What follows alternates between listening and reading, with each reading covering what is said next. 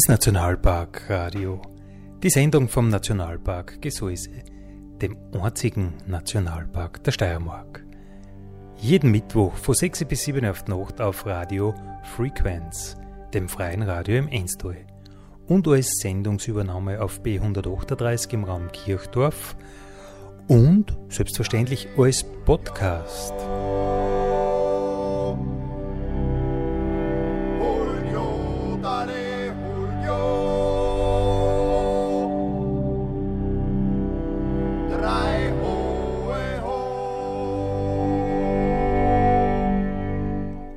Grüß euch. Andi Hollinger spricht. Schön, dass ihr wieder mit dabei seid.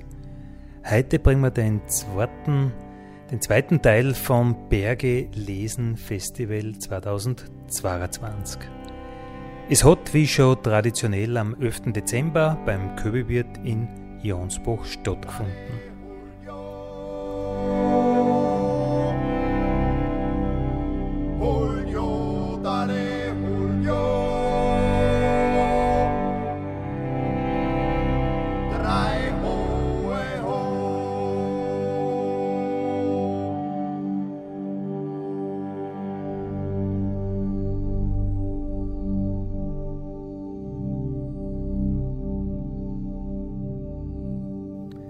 Wir hören jetzt den zweiten Teil vom Festival, wobei Festival wirklich ein großes Wort ist.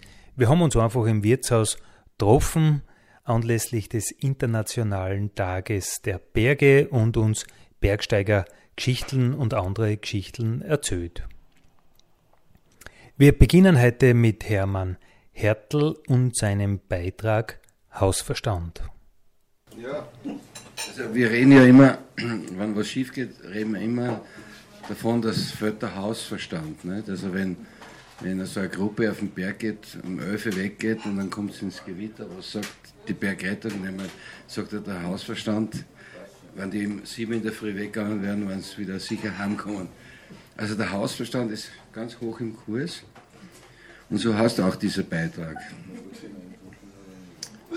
Da gibt es den lieben Mitbürger, der seine Garage zu knapp an die Grundgrenze baut und deshalb mit dem Nachbarn ewig im Konflikt kommt.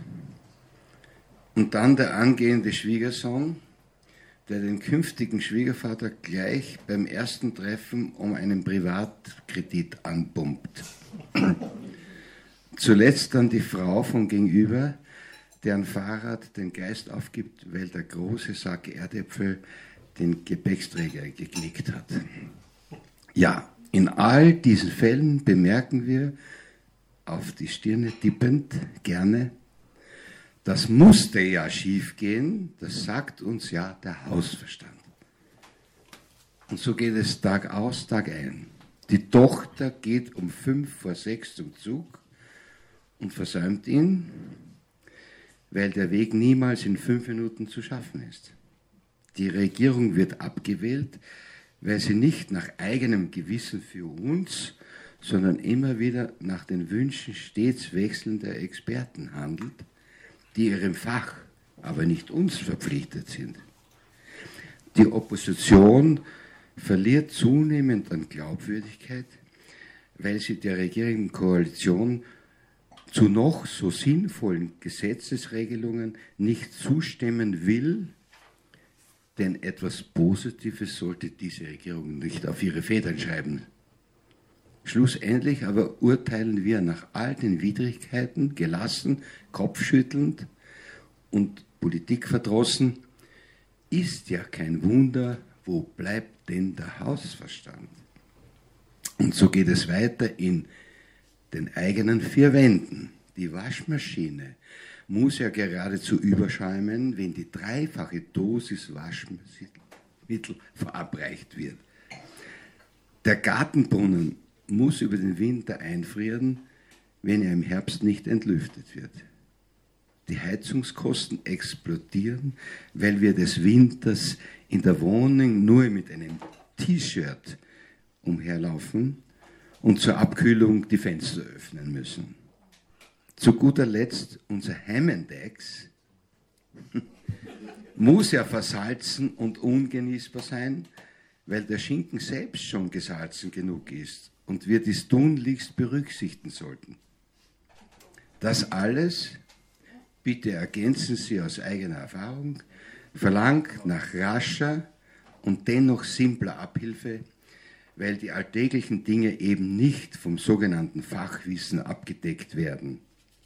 Dafür aber den Begriff Bildungslücke zu verwenden, wäre eine Untertreibung. Das zeigt uns der permanente Hilferuf nach dem Hausverstand.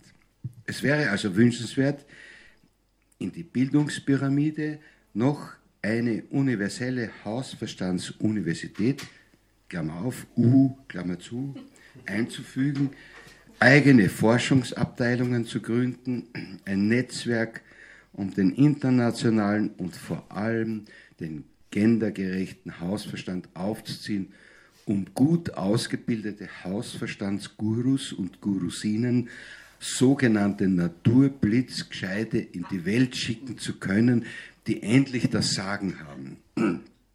Ja, im Ernst, ich fordere die Gründung einer Universität mit allem drum und dran, um den guten alten Hausverstand zu retten, ihn zu reglementieren und möglichst breit gefächert anzubieten und den alltäglichen Hoppalas auszuweichen. Damit wäre uns allen und vor allem unseren Gebildeten geholfen, die ja oftmals schon alles zu wissen glauben. Auf den Hausverstand also wird künftig niemand verzichten wollen, sollte diese Universität tatsächlich einmal ihren Betrieb aufnehmen dass meine Forderung jemals stattgegeben wird, das sehe ich allerdings schwarz. Das sagt mir mein Hausverstand.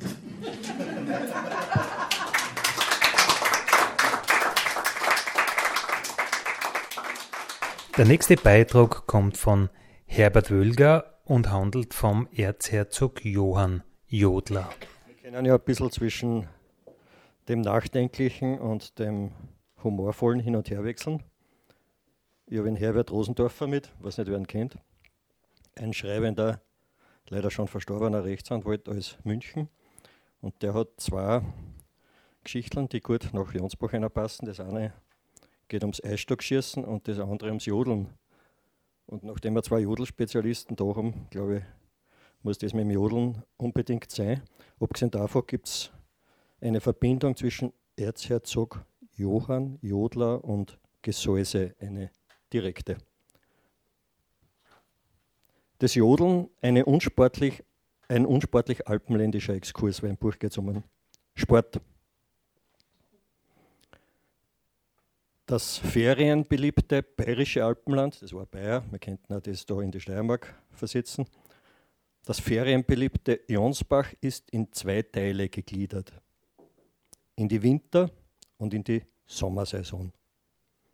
Solange es den von Beckett in Warten auf Godot geforderten Herbstsport und auch den Lenzsport noch nicht gibt, verbleiben dem Land zwischen Watzmann und Zugspitze oder zwischen Buchstau und Reichenstein zwei schmale, fremdenverkehrslose Zeitstriche, eine Art Freizeit.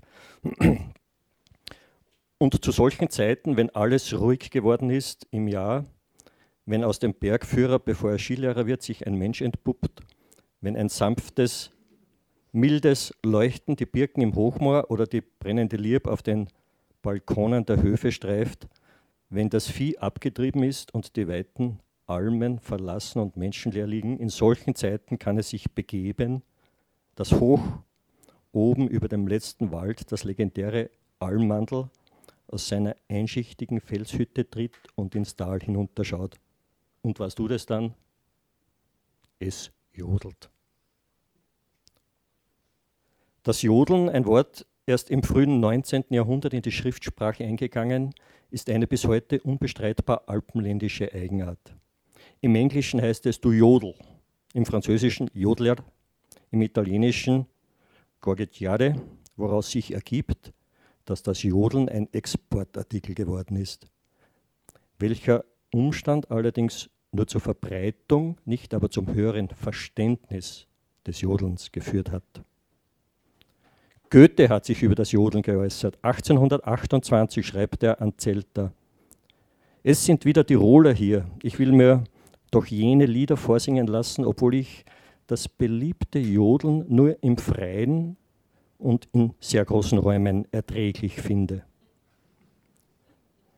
Der Export des Jodlers begann aber schon früher, bereits 1751 soll ein Appenzeller Kuhhirt mit seinem Jodeln in der Pariser Oper das Trillern der Kastraten übertrumpft haben. Der helvetische Kalender von 1780 schreibt solches, wobei sich allein schon deshalb um einen nicht ganz zuverlässigen Bericht handeln kann, weil es in der Pariser Oper bekannterweise nie Kastraten gegeben hat. So, man sieht, ich tue ein bisschen was überspringen, seit etwa 200 Jahren ist die Gesangsart Jodeln auf musikalisches Interesse und damit Missverständnis gestoßen. Denn auch für den Alpenländer, den man beim Jodeln beobachtet, gilt die Heisenbergsche Unschärferelation, wonach die beobachteten Objekte durch die Tatsache der Beobachtung ihr Verhalten ändern, so dass im Grunde eine exakte Beobachtung nicht möglich ist. Jetzt kommen wir zu dem Thema Gesäuse und Erzherzog Johann Jodler. Das beschreibt der Rosendorfer. Hermann, ich weiß nicht, ob es stimmt, gehen wir davon aus. Jodlern begegnen wir in zweierlei Weise. Einmal als meist schneller bewegter, textloser Anhang an eine Liedstrophe, wobei der Jodler den Refrain vertritt. Das berühmteste Beispiel dafür ist der Erzherzog Johann Jodler, der allerdings keine echte Volksmusik, sondern ein wenngleich außerordentlich wenngleich ein außerordentlich volkstümlich gewordenes Kunstprodukt ist. Und da gibt es jetzt eine Fußnote und die ist interessant. Der Komponist des Erzherzog Johann Jodlers war ein Gewerbeoberlehrer aus Judenburg namens Matthias Ratschüller, 1797 bis 1869, der in Wien bei Simon Sechter, den Lehrer Bruckners, studiert hatte. Seine schlechten wirtschaftlichen Verhältnisse und die Tatsache, dass er 23 Kinder aus zwei Ehen hatte, gestatten ihm nicht, sich ganz der Musik zu widmen. Auch fand ein Band mit charakteristischen Klavierstücken, und der Bound hat Kassen diese Klavierstücke, Wanderungen durch das Gesäuse, sein Opus 1, nur wenig Echo. Sein Opus 2, Streichquartett in D-Moll, auch kein Echo. Erst sein Erzherzog Johann Jodler, Opus 3, brachte den Komponisten den Erfolg, der ihm gebührte. Allerdings machte sich das Werk in einem Maß selbstständig, verbreitete sich wie ein Lauffeuer in alle möglichen Bearbeitungen über die ganze Welt, dass man vor lauter Begeisterung über den Jodler den Komponisten vergaß, der sich von da an fast nur in Abfassen von Protestbriefen und Manifesten, in denen er seine Autorschaft darlegte, erschöpfte. Es half nichts. Ratschüller blieb vergessen. Übrigens gegoogelt, man findet ihn nicht im Internet. Es nützt ihm auch nichts, dass er in seinen letzten Lebensjahren nahezu das ganze Kaiser- und Erzhaus und verwandte Fürstenhäuser bejodelte. Er komponierte einen Kaiser Franz Josef, einen Erzherzog Karl Ludwig, einen Erzherzog Ludwig Viktor, einen Erzherzogin Maria, gebürtige Prinzessin, beider Sizilien, Jodler, einen Erzherzog Karl Salvador Jodler und einen in Memoriam Erzherzog Karl Ambrosius von Österreich. Este Erzbischof von Gran und Primus von Ungarn, Trauerjodler. Dessen Melodie Anton, Antonin Dvorak im 16. seiner slawischen Tänze verwendet und in dessen offenbar unendlicher Schüler, der Armenier Kevork Nalbandian, weiß nicht, wie man spricht, dieser Kevork Nalbandian, den gibt es wirklich, wiederum stahl, als er 1926 die äthiopische Nationalhymne Kebra Negest, Ruhm der Könige, verfasste. Die habe ich gefunden, also das stimmt. Radmüller, Ratschmüller starb vor Zorn über einen Artikel in den Signalen für die musikalische Welt, in dem der ohne dies verbitterte Komponist lesen musste, dass ein Erzherzog Johann Jodler Johann Brahms zugeschrieben wurde.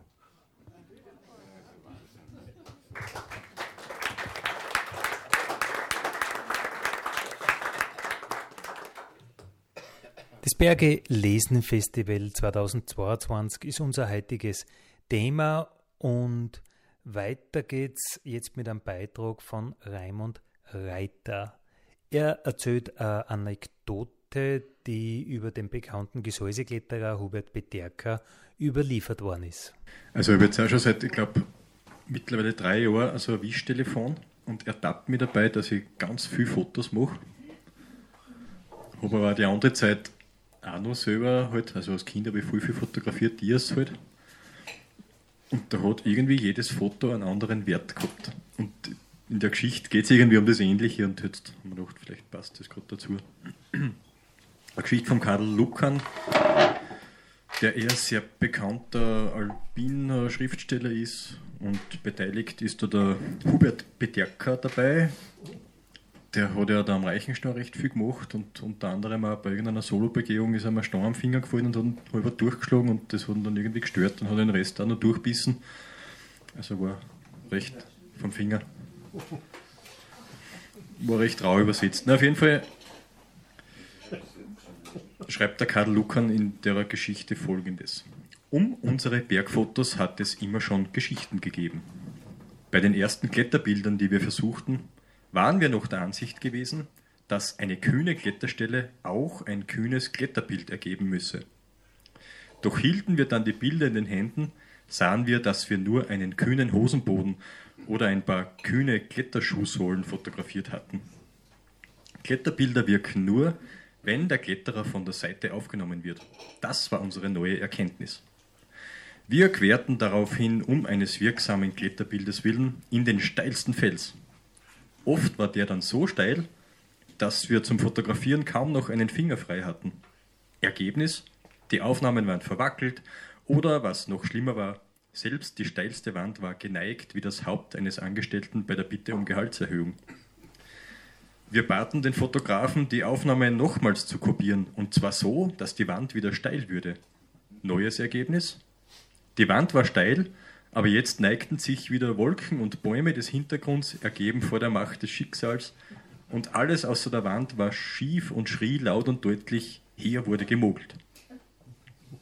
Irgendwo schnappten wir dann den Satz auf, ein Kletterbild muss auch Tiefe haben. Das gab vorerst einmal einen dummen Witz. In Zukunft machen wir unsere Kletterbilder unter der Erde, wegen der Tiefe. Dann aber begannen wir mit Tiefenwirkung zu fotografieren. In Steigschlingen stehend, auf dem Bauche liegend. Ergebnis? Sieben von acht Bildern waren Großaufnahmen der ledernen Klappe der Fototasche, die bei den Tiefaufnahmen vor das Objektiv gebaumelt war. Das Wichtigste für ein gutes Bergbild sind Zeit und Ruhe, dozierte unser Freund Hubert Bederka, als wir ihm unser Leid klagten. Da mussten wir nur grinsen. Es fiel uns nämlich Huberts Foto von der Betternschattenkopf Nordwand ein. Eines schönen Tages, jetzt kommt die eigentliche Geschichte, eines schönen Tages zog Hubert Bederka los, die Betternschattenkopf Nordwand zu fotografieren und zu durchsteigen. Um 4.40 Uhr wurden Hubert und sein Seilgefährte und Stativträger zum letzten Mal im Hotel Gesäuse gehört. Nagelschuhgepolter. Dann war weiter tiefe Nachtruhe im Hause. Eine Seilschaft, die statt der Boden um 7.30 Uhr verließ, sah Hubert und seinen Seilgefährten und Stativträger auf dem halben Zustieg zur Wand im Grase hocken. Ein Fotoapparat war gegen die Betternschattenkopf, Betternschattenkopf, Betternschattenkopf Nordwand gerichtet. Und Hubert soll wie ein Irrer gemurmelt haben, wo bleiben nur die Wolken? Um diese Zeit sollen sie schon längst da sein. Zuverlässige Augenzeugen, die um 10.07 Uhr an dieser Stelle vorbeikamen, berichteten, dass Hubert wie ein in Afrika vergessener Löwe um den Fotoapparat rannte, ab und zu seinen Kopf unter das darüber gebreitete Tuch steckte und enttäuscht wie ein versetzter Liebhaber flüsterte, wo bleiben sie denn? Wo ich doch so auf sie warte, die Wolken. Die Seilschaft, die statt der Boden um 7.30 Uhr verlassen hatte, erreichte um 12.20 Uhr den Gipfel der Planspitze. Von dort aus konnten sie mit freiem Auge sehen, dass Hubert und sein Stativträger noch immer an derselben Stelle standen. Mit Recht fragten sich die Gipfelstürmer, was mit Hubert los sei. Mit Hubert war gar nichts los. Hubert wollte nur von der Beternschattenkopfwand ein schönes Bild haben. Keines der üblichen Durchschnittsbilder, sondern ein Bild, das dieser königlichen Wand würdig war. Ein Nordwandbild. Zu einem Nordwandbild gehören aber Wolken. Zu einem Nordwandbild gehören Wolken wie zu einem Südwandbild der blaue Himmel. Schwere, dunkle Wolken, die den düsteren Charakter einer Nordwand unterstreichen. Auf solche Wolken wartete Hubert, denn das Wichtigste für ein gutes Bergbild sind Zeit und Ruhe. Um 12.30 Uhr schob sich durch den Gesäuseeingang eine düstere schwarze Wolkenbank näher. Um 12.47 Uhr konnte Hubert strahlend vor Glück den Auslöser seines Apparates betätigen. Endlich, endlich! Mit solchen Wolken hat noch keiner die Beternschattenkopfwand fotografiert, triumphierte er. Dann hielt er seinem Seilgefährten und Stativträger einen Vortrag, welch ein Gottesgeschenk die Wolken für den ernsten Fotografen bedeuten. Erst die Arbeit, dann das Vergnügen. Um 13.24 Uhr stiegen die zwei in die Beternschattenkopfwand ein. Um 14 Uhr brach das Unwetter los, das bis zum Morgen des nächsten Tages andauern sollte. Hagel und Schnee spien die von Hubert so sehnlich erwarteten Wolken, in Klammer ein Göttergeschenk hatte er sie genannt, Klammer zu. Hubert hatte jetzt nichts dagegen gehabt, wenn sich das düstere Nordwandpanorama in ein heiteres Südwandpanorama mit blauem Himmel verwandelt hätte. Seine Wolkenaufnahme hatte er im Trockenen. Nebst bei sie war das einzig Trockene, das er noch hatte. Bis auf die Haut durchnässt und mit klammen Fingern kämpfte sich der stolze, frisch gebackene Besitzer eines der düsteren Beternschattenkopf Nordwand künstlerisch entsprechenden Fotos über die vereisten Felsen höher. Dass die beiden an diesem Tag überhaupt noch den Gipfel erreichten, verdankten sie nur ihrem großen bergsteirischen Können. Die Geschichte mit den Wolken sprach sich in alpinen Kreisen rasch herum. Mit Recht wartete alles gespannt auf die so teuer erkaufte Wolkenaufnahme. Doch die ließ auf sich warten. Vorerst waren noch etliche Aufnahmen auf dem Film frei. Dann war der Fotograf überlastet und fand keine Zeit, die Bilder zu kopieren. Als der Fotograf seine Arbeit getan hatte, fand Hubert keine Zeit, die Bilder abzuholen. Es vergingen Wochen und Monate kein Sterblicher wurde bis zum heutigen Tag des Genusses teil, das der königlichen Beternschattenkopfwand würdige Bild mit den Nordwandwolken zu schauen. Nur das Gerücht hielt sich hartnäckig aufrecht, dass ein Laie Huberts Bild leicht für eine verwackelte, ganz verschwommene Aufnahme der Oberfläche eines Streuselkuchens halten könnte. Daran mussten wir denken, als uns Hubert belehrte, dass für ein gutes Bergbild das Wichtigste Zeit und Ruhe seien. Es hat schon immer Geschichten und Bergfotos gegeben. Trotzdem hat auch Hansl aus der Sorellewand noch einige Bilder mit heimgebracht. Kühne Hosenböden und auch ein Quergangsbild, das so aussieht, als würde der Kletterer bei einem Trockenschwimmkurs für Fortgeschrittene auf dem Bauche liegen. Diese Wandstelle befindet sich 400 Meter hoch über dem K und ist senkrecht. Erklären wir jeden, dem wir das Bild zeigen. Und die gelernten Fotobetrachter sagen sehr höflich, aha und oh, aha. Trotzdem haben wir auch diese Bilder liebevoll in unser Fotoalbum geklebt, denn die Dinge haben nicht den Wert, den sie besitzen, sondern den, den wir ihnen beilegen.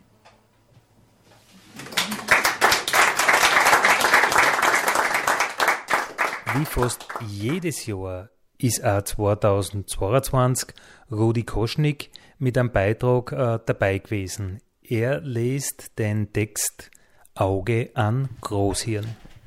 Ich habe jetzt da eine kleine Geschichte von einem Kletterkollegen aus, aus dem Grazer Bergland, vom Horst Jobstrebitzer.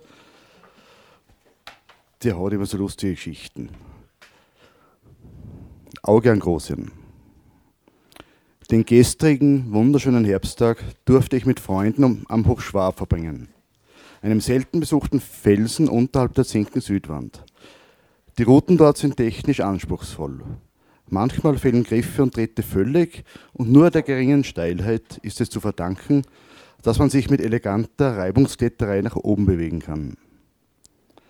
Ich hatte bereits die erste Hälfte einer Route hinter mir und musterte, auf einem winzigen Tritt stehend, den völlig strukturlosen Wandteil über meinem Kopf, als ich eine leise Stimme vernahm.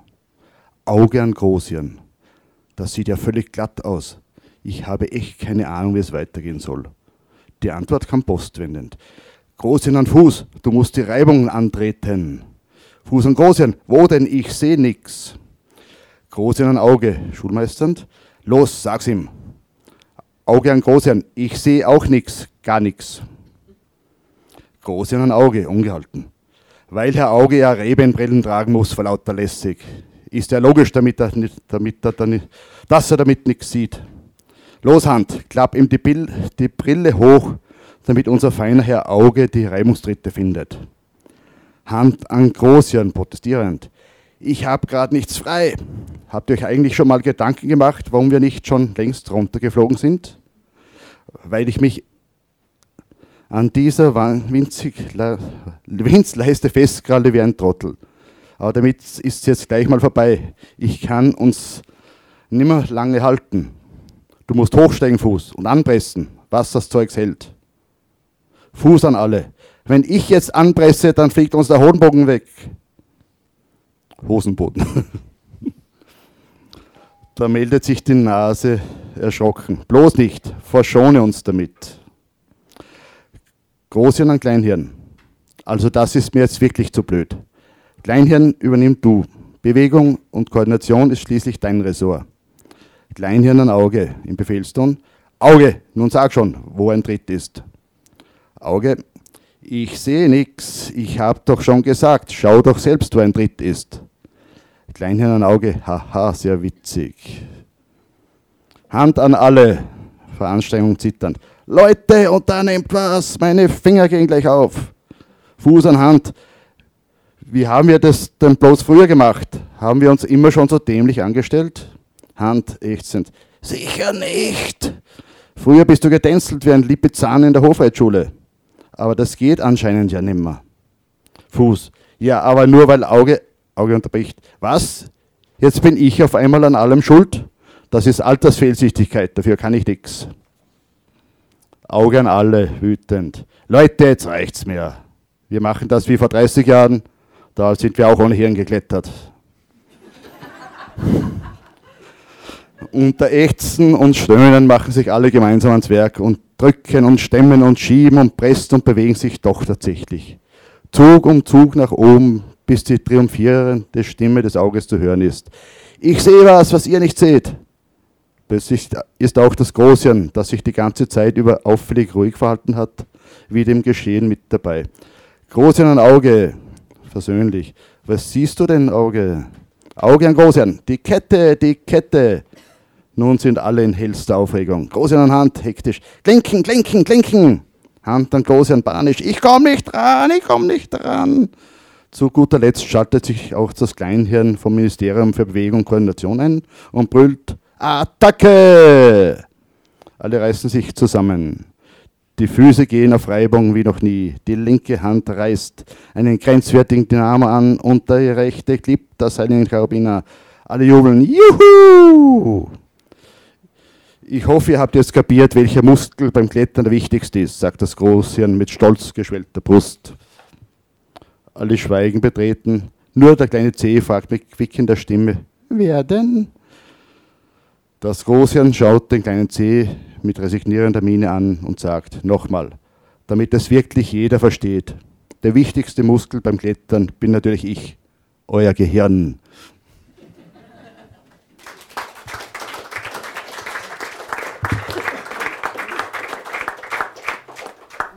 Der nächste Beitrag stammt nicht vom Berge lesen Festival, sondern vom Medienstipendium Nationalparks Austria Medienstipendium 2021.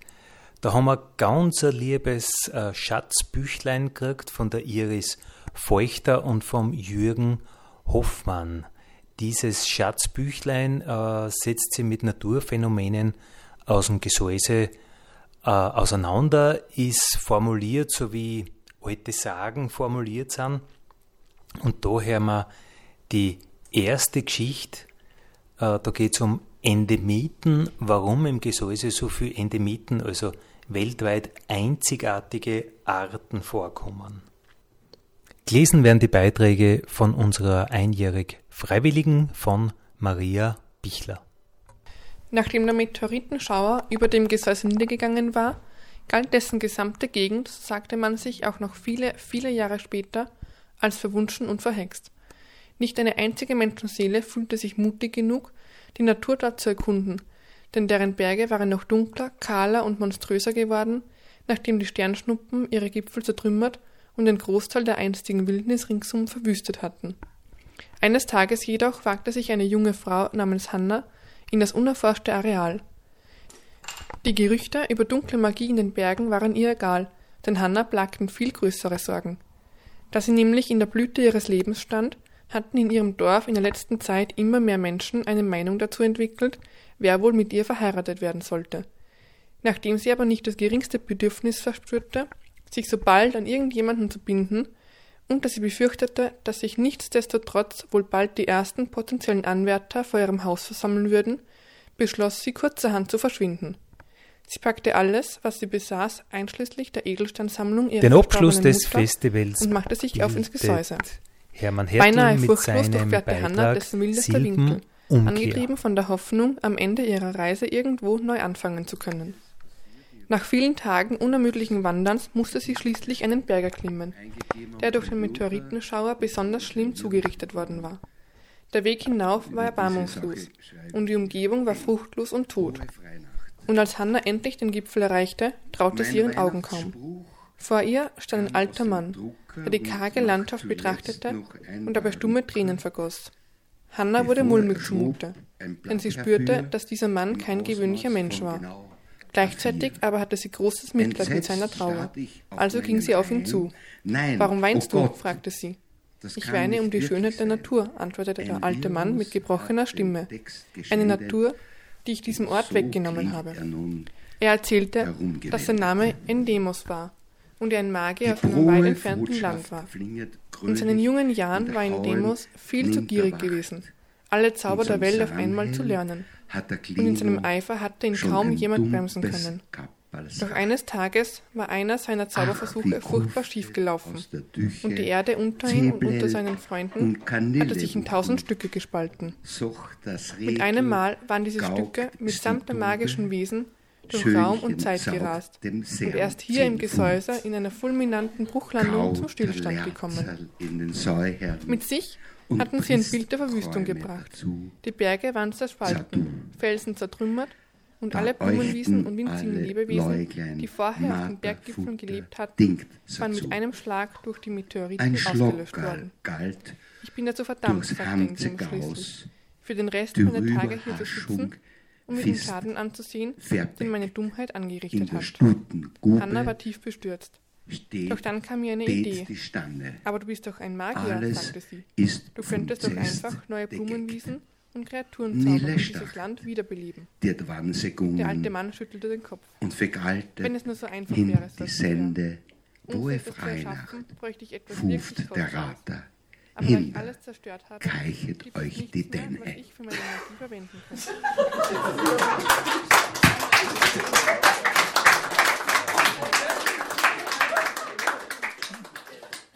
Was ist damit? fragte sie. Diese Steine sind viel wert und sie bedeuten mir alles. Sie sind das Einzige, das mir von meiner Mutter geblieben ist. Endemus blickte auf die Steine in Hannas Händen, die in den prächtigsten Farben schimmerten. So kostbare Schönheiten hatte er schon lang nicht mehr gesehen, und er konnte spüren, was für einen Wert sie darüber hinaus noch besaßen.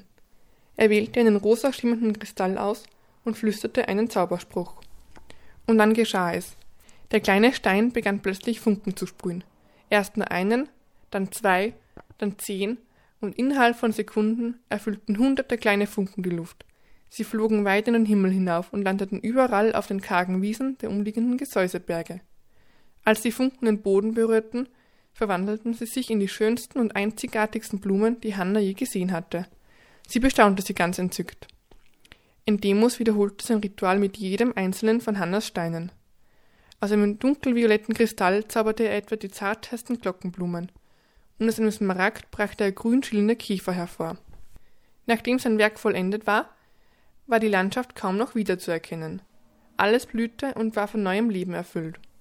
Überglücklich dankte der Magier Hanna und bot an, ihr mit seiner Zauberei irgendwo zu einem Neuanfang zu verhelfen. Doch als Hanna die bunten Wiesen um sich herum betrachtete, wurde ihr klar, dass sie bereits angekommen war. Sie blieb für den Rest ihres Lebens im Gesäuse und half dem Magier und seinen Freunden, die Schönheit der Natur wiederherzustellen, zu sichern und zu bewahren. Die Blumen und Tierwesen, die ihn Demos aus den Edelsteinen gezaubert hatte, sind im Übrigen tatsächlich einzigartig, und viele dieser Endemiten, wie sie auch gerne genannt werden, sind ausschließlich im Gesäuse zu finden.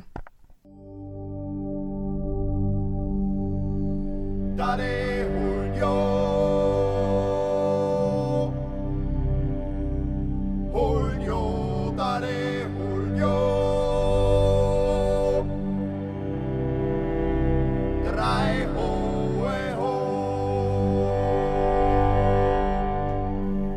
Das war das Nationalparkradio für heute. Wir sagen Danke fürs Zuhören. Wenn's wollt, nächsten Mittwoch wieder von 18 bis 19 Uhr auf Radio Frequenz. Viert euch!